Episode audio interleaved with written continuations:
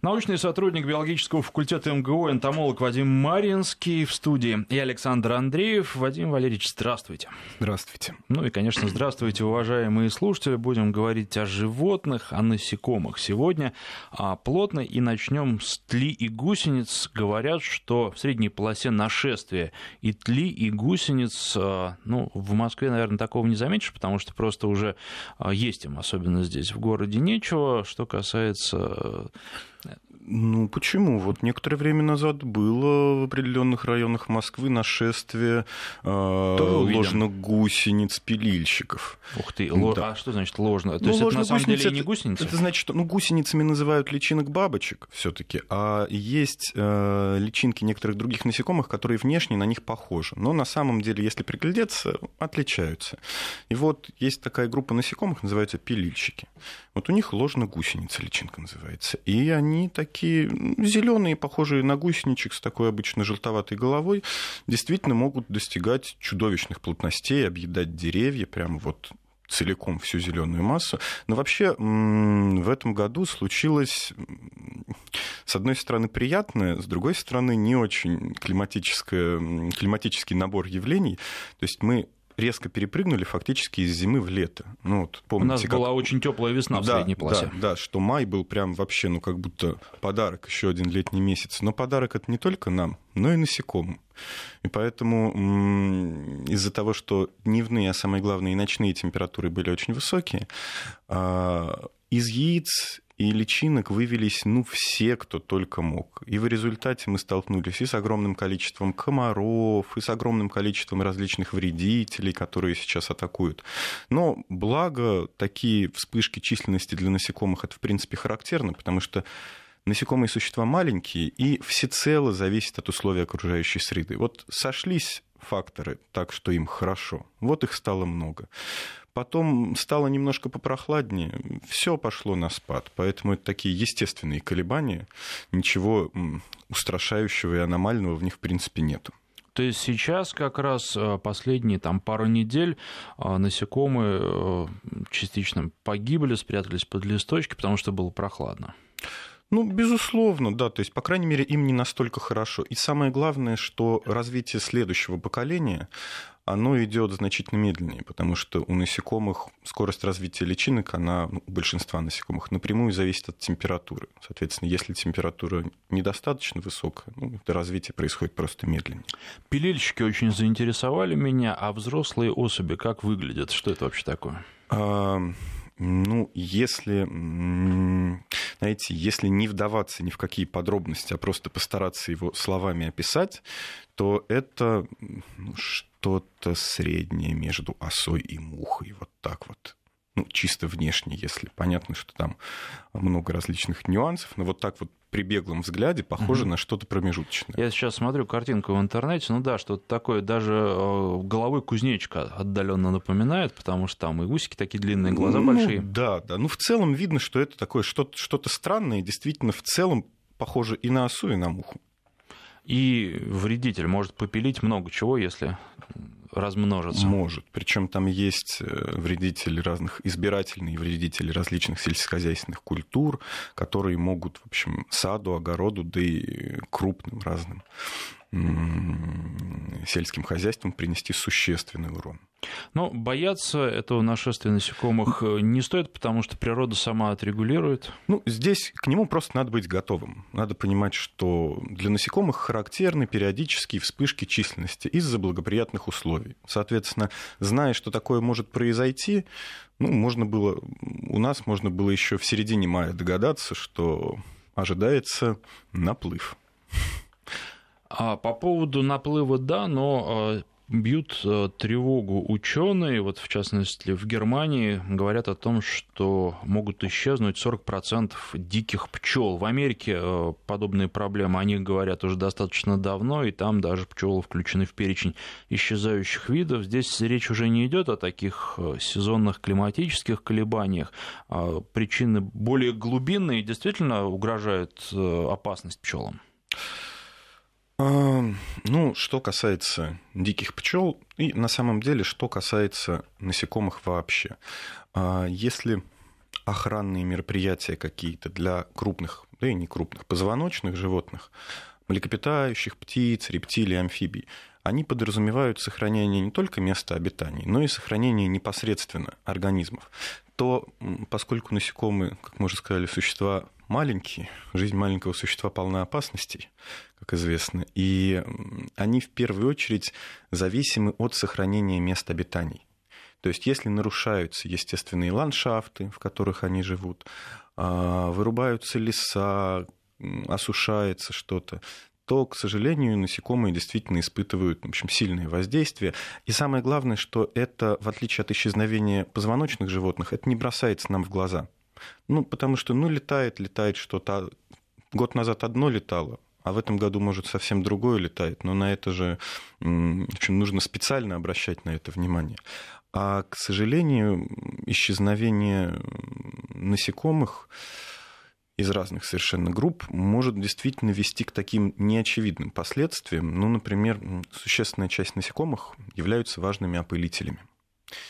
При снижении их численности снижается эффективность опыления у растений.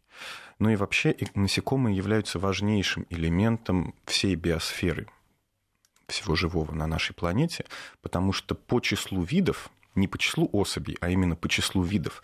Насекомых больше, чем всех остальных животных вместе взятых, сложенных со всеми остальными видами растений, со всеми остальными видами грибов, со всеми остальными видами одноклеточных организмов. И вот насекомых по числу видов все равно немного больше. То есть это самая процветающая, а, можно сказать, группа животных на планете и живых организмов вообще, и играющая очень-очень важную роль. Но означает ли это, что будет меньше насекомых, будет меньше растений? Потому что, как я понимаю, вот сами пчелы, они а, каждый конкретный вид опыляет какое-то конкретное растение или несколько конкретных растений. И может ли случиться так, что исчезнут пчелы, и некому просто будет опылять эти растения, и растения тоже исчезнут? Ну, есть действительно насекомые, которые предпочитают держаться каких-то определенных видов растений. А для растений обычно все-таки характерно, что они с каким-то одним конкретным видом не связаны. Это было бы слишком рискованно. Хотя, безусловно, есть разные исключения. Тут, в общем, а, но поэтому говорить о том, что при вымирании какого-то вида насекомых тут же должен вымереть какой-то вид растений, было бы все-таки некорректно. Но то, что могут произойти какие-то изменения и эффективность опыления и, соответственно, снижение численности каких-то растений может происходить. Это да, но здесь еще проблема в том, что в большинстве случаев очень, очень тяжело прогнозировать последствия. Потому что, ну, понятно, что это все, все вместе образует довольно сложную такую сеть связей, и, соответственно, очень тяжело предположить заранее, если мы уберем один винтик, что с этим случится. Но понятно, что изменения будут. А загрязнение окружающей среды какую роль в жизни насекомых играет? Насколько они подвержены а, влиянию вот этих а, антропогенных факторов? А, ну, если под загрязнением мы будем понимать появление каких-то веществ, которых которые не должны где-то находиться. Ну, если мы будем считать, что грязь это вещество не на своем месте, грубо говоря, просто, а, то что касается каких-то химических загрязнений, большинство видов насекомых достаточно толерантны. Безусловно, есть виды насекомых, которые довольно чутко реагируют на какие-то изменения в окружающей среде именно химические. Но в целом большинство из них достаточно толерантны. Ну, знаете, эти все шутки про то, что после атомной войны... Тараканы, ну, тараканы вроде да. как, или они все, собственно, как Ну, на тараканы. самом деле, для всех насекомых в среднем характерно достаточно высокий, характерен достаточно высокий уровень устойчивости к загрязнению, поэтому, а вот нарушение, именно само, непосредственно нарушение среды обитания, да, к этому они очень чувствительны, и тут они во многом беззащитны. Воспоминаний из детства очень много было и в Подмосковье, да и в Москве тоже стрекоз. Сейчас стрекозу увидеть ну, в городе достаточно большая редкость, Причем я помню, что раньше они были разные, были какие-то большие, э, разноцветные, были маленькие такие в основном, они синенькие или, может быть, еще зеленоватые да. были. Ну, вы, наверное, знаете, да, как они называются, да, то есть да. точно это знаете. Вот вы, вы описали, да, два подотряда стрекоз. Это то, что в русском языке у нас есть одно слово стрекозы, а в английском для них как раз есть два слова. Dragonflies — это вот как раз для больших стрекоз. Это подотряд разнокрылые стрекозы. И damselflies — это маленькие стрекозы а, из подотряда равнокрылые. Нет, со стрекозами на самом деле у нас все в порядке. Просто у них очень интересный жизненный цикл. Личинки стрекоз развиваются в воде. Ну, у некоторых в течение года, у некоторых в течение двух лет. И, Тоже а... помню, на прудах наблюдали за этим, они такие хищные, они же даже и на мелкую рыбку могут да, нападать. у них потрясающий, а, они сами вообще не очень быстро перемещаются, но очень любят вкусно покушать. Поэтому у них есть потрясающий, ну тут на словах, конечно, тяжело описать, у них есть ротовой аппарат у них превратился в такую хватательную маску. Это выглядит как выдвижная челюсть, которую они резко выбрасывают и хватают свою жертву. А до этого прикидываются какой-нибудь палочкой, травинкой, листиком. Выглядит очень эффектно, безусловно. А, так вот, в Москве и вообще в крупных городах количество стрекоз снижается просто потому, что э, по мере роста городов снижается количество водоемов, особенно небольших водоемов, а очень многие стрекозы, они живут, э, предпочитают либо какие-нибудь небольшие озерки, либо они предпочитают разную прибрежную растительность в реках, под водой, на которой сидят. И понятно, что когда бетонируют берега, когда реки заключаются в какие-то гранитные каменные берега, прибрежная растительность тоже исчезает. Ну и, соответственно, личинки стрекоз тоже. Но, опять же, это к вопросу о том, что насекомые чувствительны именно к изменению места обитания. Ну и вы знаете, я просто вот э, вы об этом обо всем рассказывали, я вспомнил прекрасную детскую книжку, потому что дети нас, безусловно, сейчас тоже слушают. А э, необыкновенные приключения Карика и Вали. Там а, это как вот для юных любителей природы, наверное, такая ну, азбука, и многие с этого начинают свой путь в науку изучения а, животных, растений. А, можете что-то еще порекомендовать детям почитать, тем детям, которые природой интересуются и насекомыми интересуются?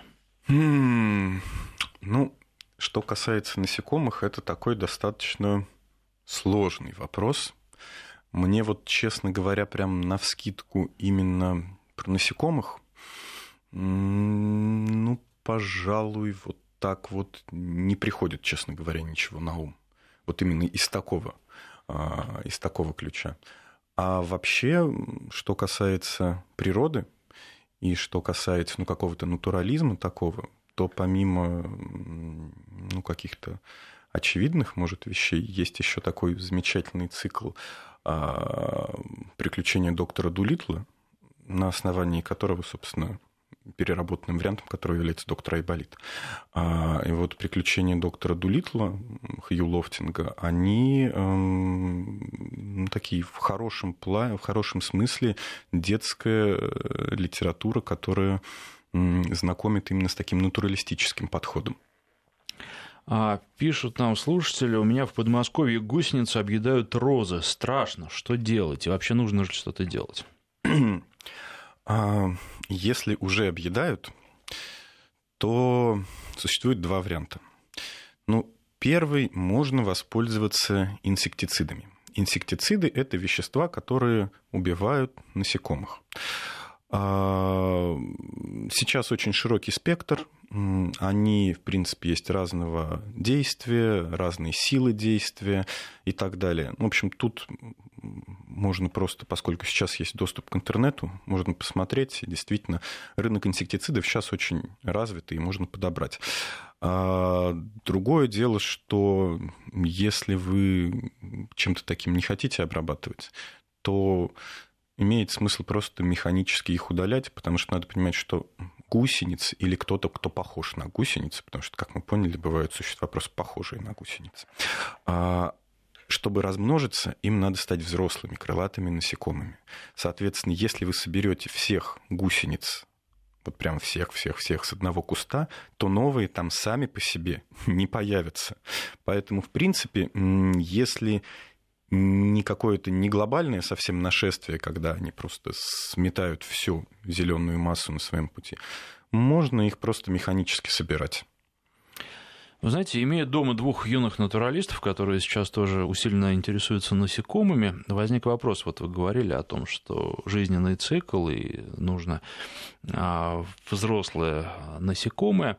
А сейчас у нас такая тенденция, находят на улице гусеницы, пытаются их а, приручить, одомашнить, причем преуспели на этом пути, что для меня было удивительно, потому что ведь гусениц нужно чем-то кормить. Вот для домашних нашли, что они едят кленовые листья. Я уж не знаю, с чем это связано, может, просто сладенькие.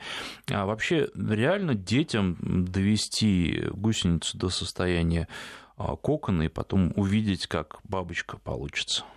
Э, ну, смотря какую. Ну, понятно, понятно да, что если да. это будет э, Но, безусловно, пилильщик, то... Безус... Да нет, на самом деле э, понятно, что, опять же, есть разные гусеницы бабочек с разными вкусовыми предпочтениями, и если это окажется, какая-нибудь гусеница с широким, широким, с широким спектром вкусовых предпочтений, то совершенно спокойно ее можно выкормить и вывести. Более того, сейчас э, активно семимильными шагами развивается такое любительское разведение насекомых. Можно всяких тропических гусениц завести, посмотреть, как они выведутся в тропических красивых бабочек. Есть специальные смеси продаются для кормления этих гусениц.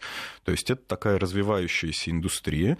Ну и действительно очень эффектно это выглядит. Плюс ко всему всегда можно в каком-нибудь пруду, только лучше не в реке, потому что те личинки стрекоз, которые живут в реках, они более чувствительны к концентрации кислорода. Нужно будет обязательно аэратор поставить в этот аквариум. В любом пруду можно поймать крупную личинку стрекозы, посадить ее в банку, ну, не забывать кормить. Для кормления лучше всего будет подходить мотыль. Ну, тоже личинки насекомых, такие красненькие, похожие на червячков. Думаю, рыболовы и аквариумисты про мотыля слышали, безусловно. И кормить мотылем, и можно будет посмотреть, как она тоже, только обязательно надо будет ей какую-нибудь палочку туда поставить, по которой она выползет, и начнет линять из вот этой личинки, будет вылезать большая, красивая стрекоза, расправлять крылья. Тоже потрясающее эффектное наблюдение, которое доступно абсолютно каждому. Но в аквариум с рыбами лучше не запускать личинку стрекозы. Лучше нет, но если рыбки будут маленькие, она их может съесть. Рыбки будут, если рыбки будут большие, то они ее могут съесть тут все, в общем. С личинками стрекоз очень интересно то, что они, ну, по крайней мере, личинки а, многих крупных видов стрекоз, они являются территориальными. То есть на дне водоема личинка стрекозы контролирует определенную территорию дна, свою там какую-нибудь любимую корягу небольшую, и старательно ее патрулирует, не дает другим личинкам стрекоз туда залезать. Поэтому, в принципе, если посадить несколько личинок стрекоз в аквариум, то можно ну, если нравится долго сидеть и смотреть на не очень быстрых существ, а, то можно увидеть очень-очень интересные вещи, как они взаимодействуют друг с другом, как они могут конкурировать за какие-то, например, если двух личинок стрекоз и одну травинку, по которой они могут выползти. И вот дальше смотреть, как они будут за нее конкурировать. Ну, потом, конечно, только не забыть вторую положить, чтобы в итоге всем было хорошо.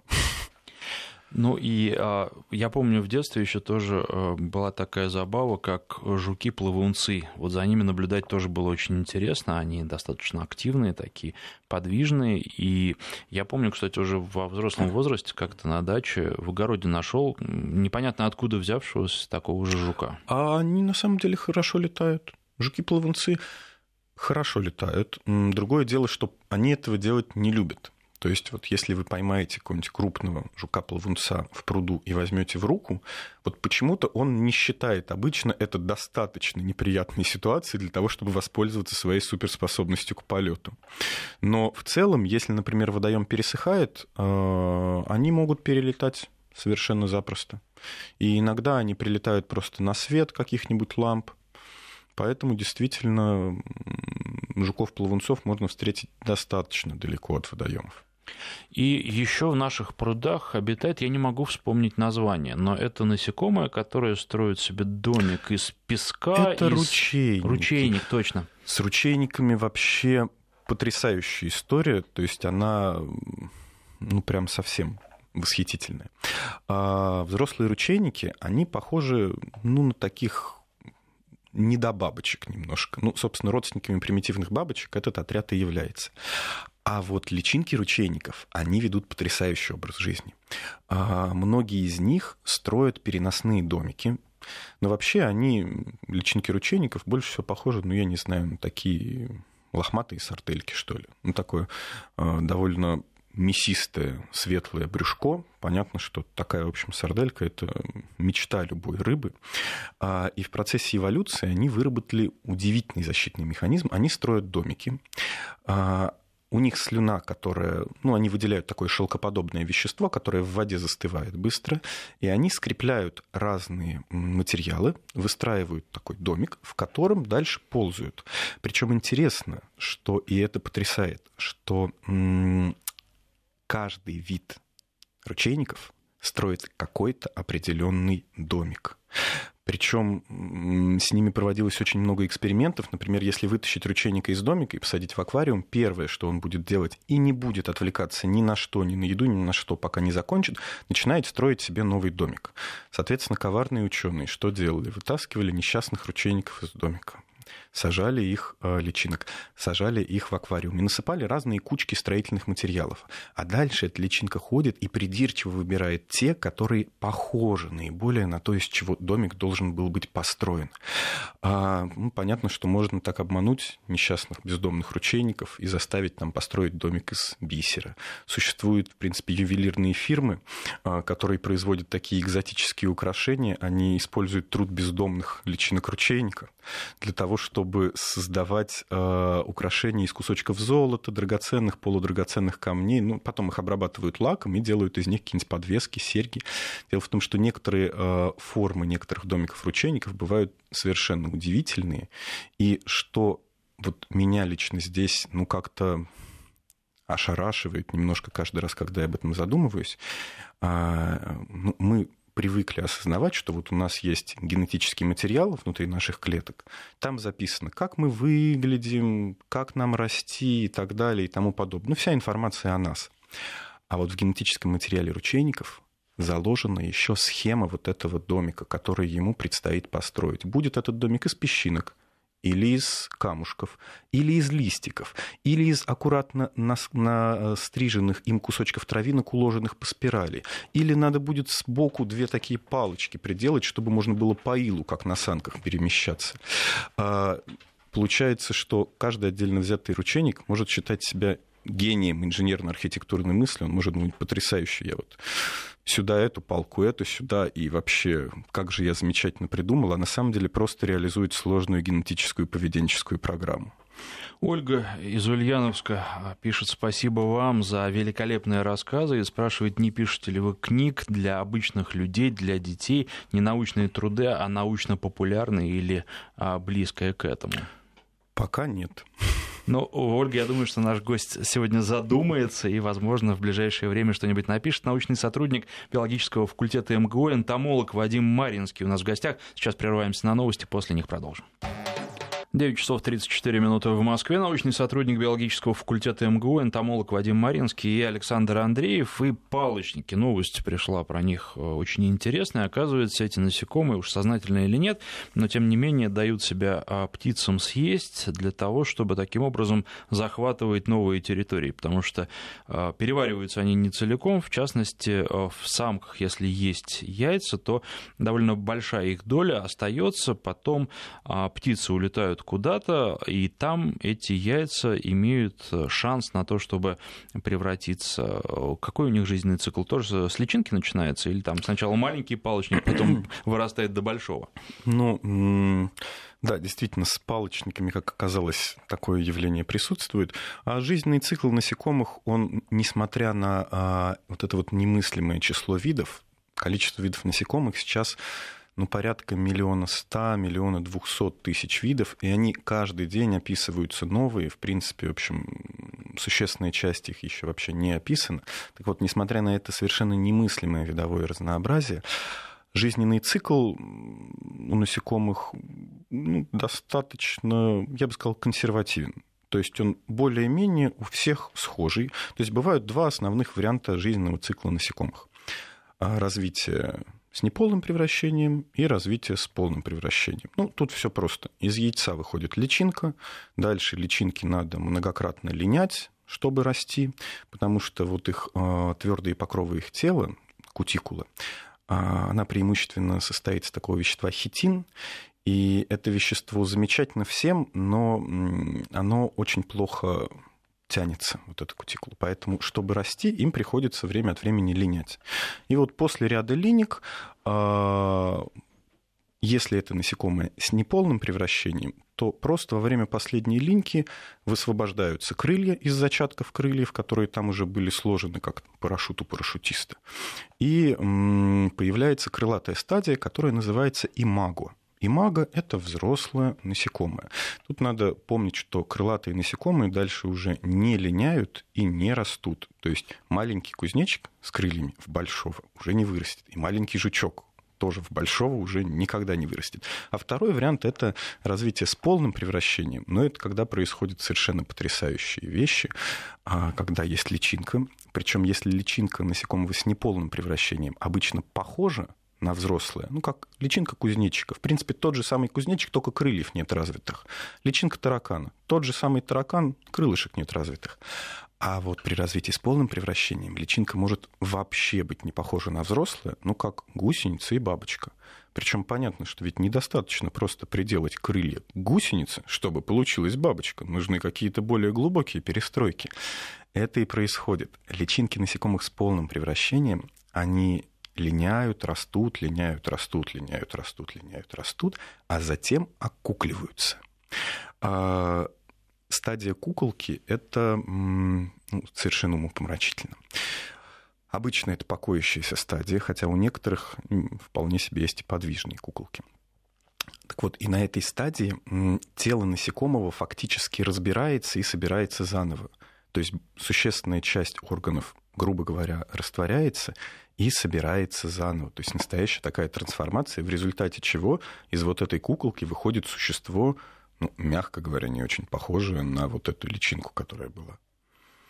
И у палочника также происходит. У а палочники... вот палочник тут, наверное, как-то еще у слушателям... палочников неполное превращение, то есть у них из яиц выходят личинки, затем они потихоньку растут, растут, растут, растут, растут и становятся взрослыми палочниками. Слушателям, наверное, нужно э, как-то объяснить, э, что это вообще такое, потому что думаю, что подавляющее большинство видело, но не все, наверное, соотносят э, сам вид насекомого с его названием, это что-то как раз похожее на палочку, и это существо очень хорошо маскируется в листве. Да, собственно, для того они и похожи на палочки, чтобы можно было, замерев, не привлекать внимание в первую очередь птиц. Но вот тем удивительнее оказалось наблюдение, что самки некоторых палочников действительно фактически заставляют птиц себя съесть, потому что а, их яйца действительно не все перевариваются в пищеварительном тракте птиц.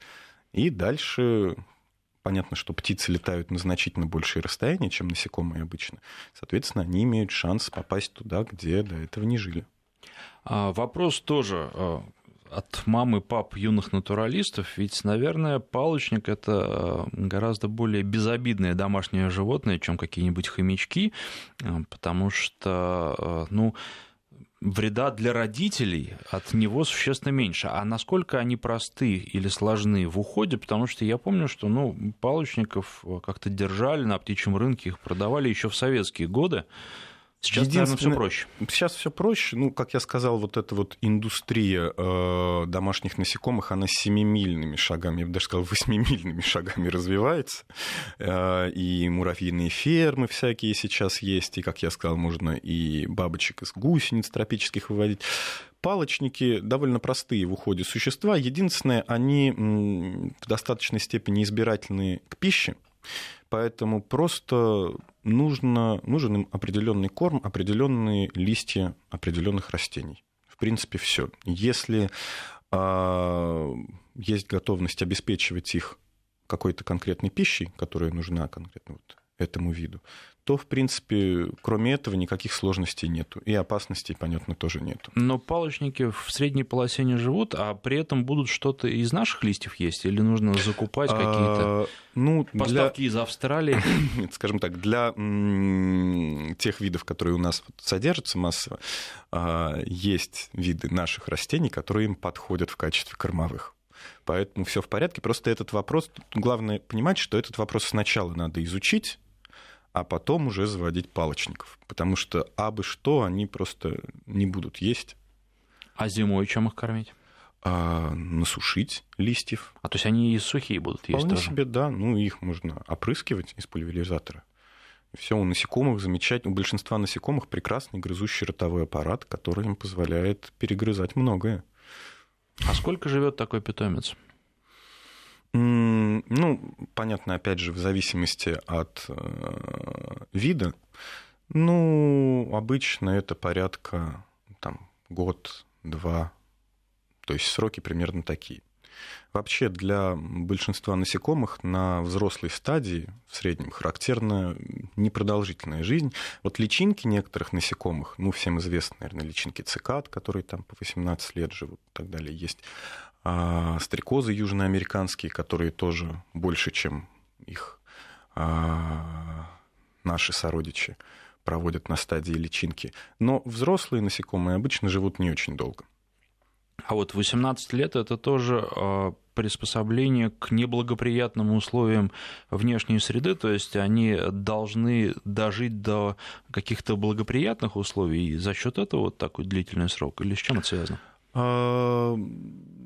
Возможно, с этим, но, возможно, ну, в первую очередь, на самом деле, в принципе, в общих чертах, я думаю, что можно ответить на вот такую формулировку вопроса, что да, это позволяет им а, ну, условно говоря, создавать некий такой запас прочности. Выбирать, когда становиться взрослыми. Ну, выбирать они все-таки не очень могут, но понятно, что если есть те, кто а, в этом году, есть те, кто в следующем году должны вывестись, есть те, кто через два года должны. И если в какой-то год что-то пошло не так, например, засуха случилась какая-то чудовищная, то выведутся следующего года личинки, и все будет в порядке. Саранча атаковала Кавказ, причем это регулярно происходит, и с одной стороны борется с этими кузнечиками, да, это же в принципе ну что-то похожее на кузнечиков, а с другой, в принципе, да. с другой стороны а, пытаются их каким-то образом использовать в мирных целях, вот научились рыбами кормить, вроде как рыбу с удовольствием едят, корм хороший, питательный, не надо его выращивать, он сам прилетает, даже ловушки ультрафиолетовые для них придумали, потому что они видят в этом в этой этой части спектра и прямо на ловушки летят. Ну, вообще с кормовыми насекомыми это отдельная чрезвычайно интересная тема. Ну, и люди же едят. А, ну, начнем с того, что несколько назад Всемирная организация здравоохранения в принципе выступила а, с официальной рекомендацией постепенно тем странам, в культуре которых нет поедания насекомых, потихоньку вводить в свою пищевую промышленность насекомых, потому что а, насекомых относительно легко разводить, и у них ну, если говорить такими терминами, очень высокий, быстрый, быстрый прирост биомассы получается. А, они питательные, там много белка, много еще всего. И, в принципе, ну да, конечно, жареная личинка выглядит не очень аппетитно. Но если это переработать как-нибудь и сделать из этого фарша котлетку или добавить в качестве просто белка куда-то, то вполне себе. По вкусовым качествам ничего страшного и ужасного в насекомых нету. Но, конечно, это в первую очередь эстетические. С большой вероятностью человечество в обозримом будущем постепенно начнет все-таки увеличивать долю насекомых пищевой промышленности, потому что это экономически это точно оправдано. А безопасно ли это? Безопасно, все в порядке, ничего в этом страшного нету. Ну, тут вопрос уже, понятно, эстетики несколько. А, а вот э, очень интересно еще с кормом, раз уж корм для рыб упомянули. Вот мы уже упоминали сегодня мотыль.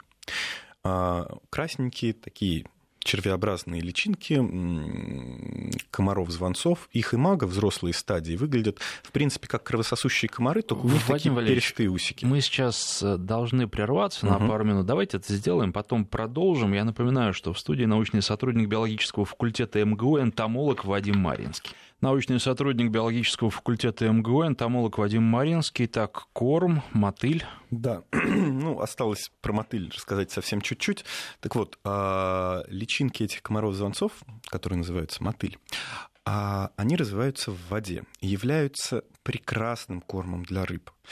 А, проблема в том, что почему-то до сих пор ни у кого не получилось разводить их в промышленных масштабах в неволе.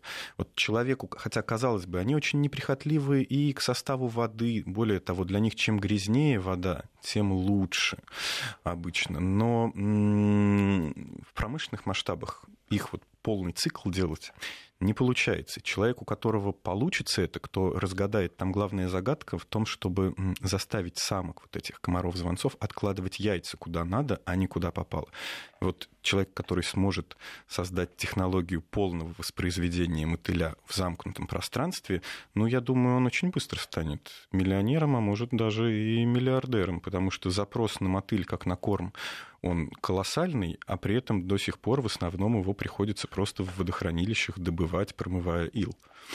Так что очень очень интересно. И вы знаете, у нас есть э, несколько вопросов таких, ну, в общем, обязательных, которые хотелось бы обсудить, связанных с новостями. Есть еще очень много вопросов от слушателей, которые тоже хотелось бы задать. Давайте э, очень быстренько пробежимся по поводу, по поводу а, малярийных комаров. Ну, на самом деле, вот возникают периодически эти новости, что там обнаружены малярийные комары. Насколько я понимаю, сам по себе малярийный комар, он в нашей средней полосе присутствует и никакой опасности не представляет, потому что нет самого возбудителя, нет малярии, он, ему переносить нечего. Но если вот, э, например, приезжает человек а, больной малярией вдруг в нашу страну, этот комар его а, кусает, и дальше он становится переносчиком болезни и уже представляет какую-то угрозу.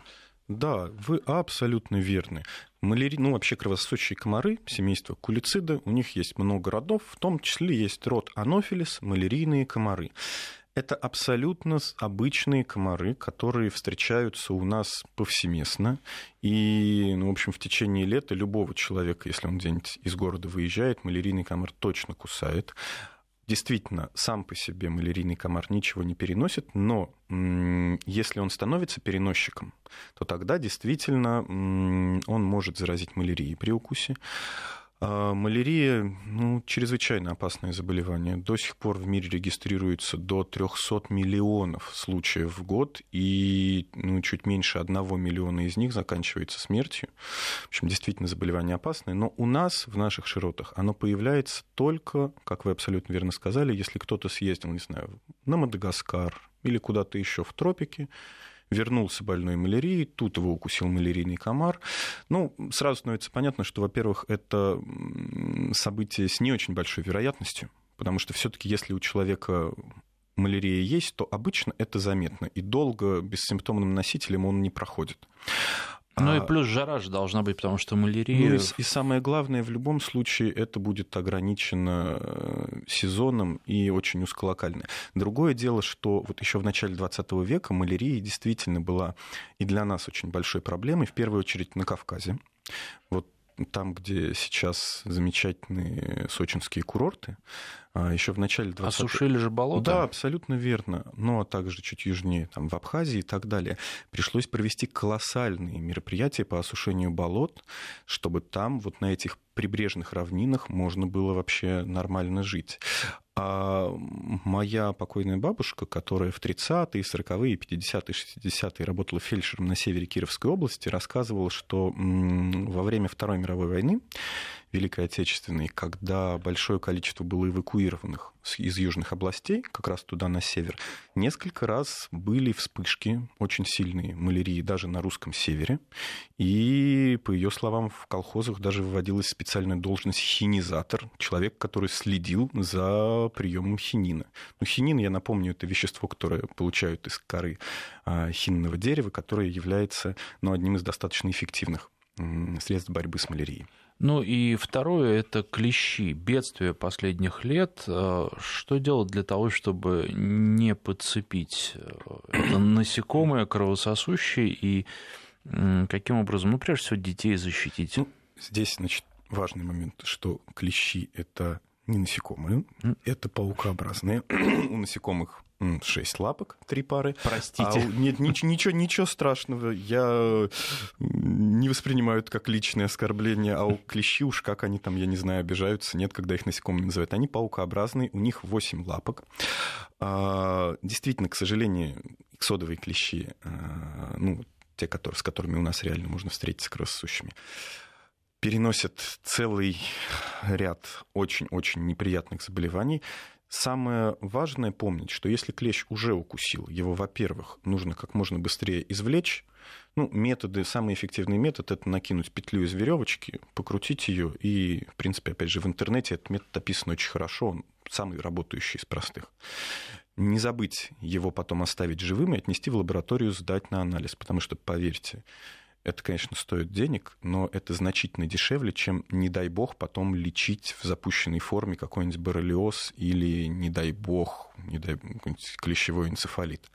А, но, как вы верно сказали, лучше не допускать того, чтобы клещ укусил. Здесь есть ряд чрезвычайно простых правил, которым нужно следовать. Значит, во-первых, клещи не пикируют с верхушек деревьев. Поэтому, если вы надели кепочку, то она вас никак от клещей в лесу не защитит. Они обычно ползают э, в подстилке листовой, либо заползают на какие-нибудь травинки могут невысоко на кустике подниматься. То есть они обычно сидят и ждут, пока мимо кто-нибудь пройдет, за кого можно зацепиться. Поэтому, если вы прошлись по полю, если вы прошлись по лесу, если вы особенно где-нибудь в лесу посидели, просто на земле или на пне, или повалялись где-то еще на пикнике, например, даже в парке, а, все равно имеет смысл себя после этого осматривать. Наши клещи, по счастью, они чрезвычайно медленные, и от момента от того момента, когда клещ зацепился за одежду, до того, как он укусил, может пройти пара часов. Если чаще всего они обнаруживаются на брюках. Если регулярно осматривать брюки, все в порядке. Более того, если вы идете в место, где известно, что много клещей, сейчас существуют репелленты, Репелленты – это вещества, которые отпугивают разных членистоногих. Работают они, да? Да, работают. Лучше всего те репелленты, на которых написано, что нужно наносить на одежду, а не на кожу, и э, не внутри помещения, а на открытом воздухе. Они лучше всего работают, но этим рекомендациям обязательно следовать. То есть это действительно нужно взять джинсы, где-нибудь на травку их положить, обработать. Ну и дальше э, такие репелленты около 10 дней, двух недель работают. Но если вы попали под ливень, то понятно, что нужно обрабатываться заново. Ну и, соответственно, совет э, заправлять штаны в носки в данном случае тоже рабочий. Да, да, это абсолютно рабочий, то есть штаны в носки, ну и какую-нибудь, эм, не обязательно прям куртку энцефалитку, но что-нибудь, что плотно прилегает к штанам. К поясу. Да, к поясу, потому что так им будет сложнее заползти, но самое главное – осматривать себя после каждого посещения мест, где они могут быть, и не забывать осматривать своих домашних питомцев. Если вы гуляете в каком-нибудь большом парке, например, а, или в лесу с собакой, то обязательно после этого ее осматривать. Потому что и ее могут укусить, а самое главное, что на ней какой-нибудь гость может приехать. Поэтому а, вопрос слушателей. Юлия спрашивает, а, палочник в доме, ну и насекомые для питания, пишет она, как я понимаю, ему не нужны насекомые для питания, но нет, тем не менее насекомые, наверное, могут использоваться как питание для каких-то других, для животных. А могут ли они, вот эти насекомые, палочник или другие, вызывать аллергию или приступы астмы? Ну, аллергию может вызывать много что. А, в целом, обычно вот такие крупные насекомые, они не создают каких-то таких проблем. Но понятно, что индивидуальная непереносимость каких-то продуктов жизнедеятельности, еще что-нибудь, ее исключать никогда нельзя, поэтому, ну, в принципе, если вы заводите что-то экзотическое, то нужно внимательно следить за тем, что если появляются какие-то симптомы аллергии или чего-то такого, то, в общем, стоит задуматься. А, такой неожиданный вопрос от Тамары. Скажите, пожалуйста, виноградная улитка, она живородящая?